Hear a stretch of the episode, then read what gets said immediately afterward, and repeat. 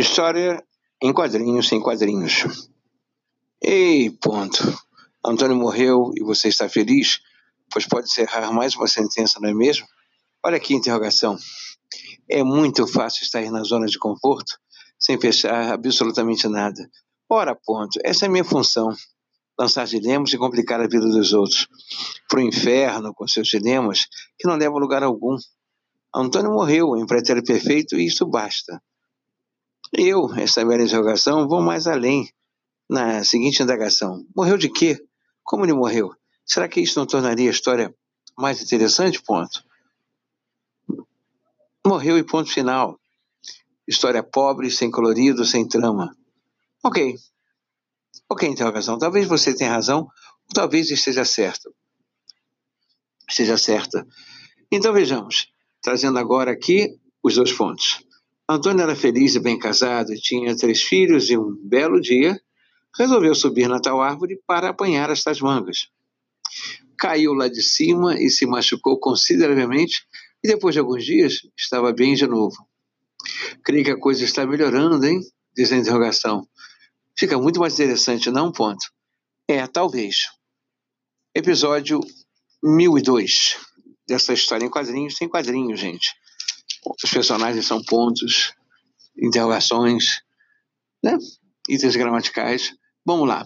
Bem, cara, interrogação. Ocorre que certo dia ele andava pelo quintal, né? Ele havia se recuperado da, da, da queda da árvore, ele andava pelo quintal quando um coco caiu na sua cabeça, provocando certa dor.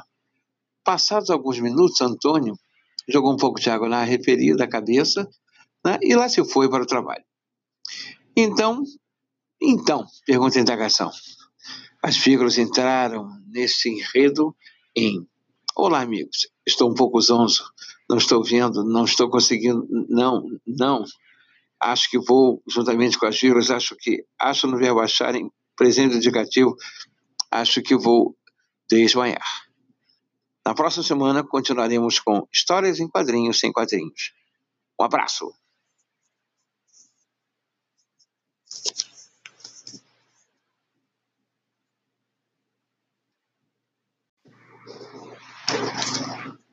História em quadrinhos sem quadrinhos. Ei, ponto. Antônio morreu e você está feliz? Pois pode cerrar mais uma sentença, não é mesmo? Olha a interrogação.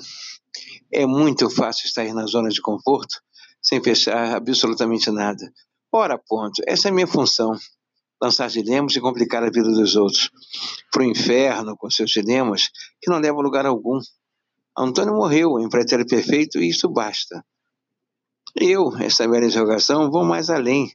Na seguinte indagação: morreu de quê? Como ele morreu? Será que isso não tornaria a história mais interessante? Ponto. Morreu e ponto final. História pobre, sem colorido, sem trama. Ok. Ok, interrogação. Talvez você tenha razão, talvez esteja certo. Esteja certa. Então vejamos, trazendo agora aqui os dois pontos. Antônio era feliz e bem casado, tinha três filhos e um belo dia resolveu subir na tal árvore para apanhar estas mangas. Caiu lá de cima e se machucou consideravelmente e depois de alguns dias estava bem de novo. Creio que a coisa está melhorando, hein? Diz a interrogação. Fica muito mais interessante, não? Ponto. É, talvez. Episódio 1002 dessa história em quadrinhos, sem quadrinhos, gente os personagens são pontos, interrogações, né? itens gramaticais. Vamos lá. Bem, cara, interrogação. Ocorre que certo dia ele andava pelo quintal, né? Ele havia se recuperado da, da, da queda da árvore, ele andava pelo quintal quando um coco caiu na sua cabeça, provocando certa dor. Passados alguns minutos, Antônio jogou um pouco de água na referida cabeça né? e lá se foi para o trabalho. Então, então, pergunta a indagação. As figuras entraram nesse enredo em Olá, amigos. Estou um pouco zonzo. Não estou vendo, não estou conseguindo. Não, não.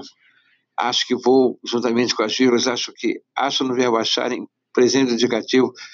Acho que vou desmaiar. Na próxima semana continuaremos com histórias em quadrinhos sem quadrinhos. Um abraço.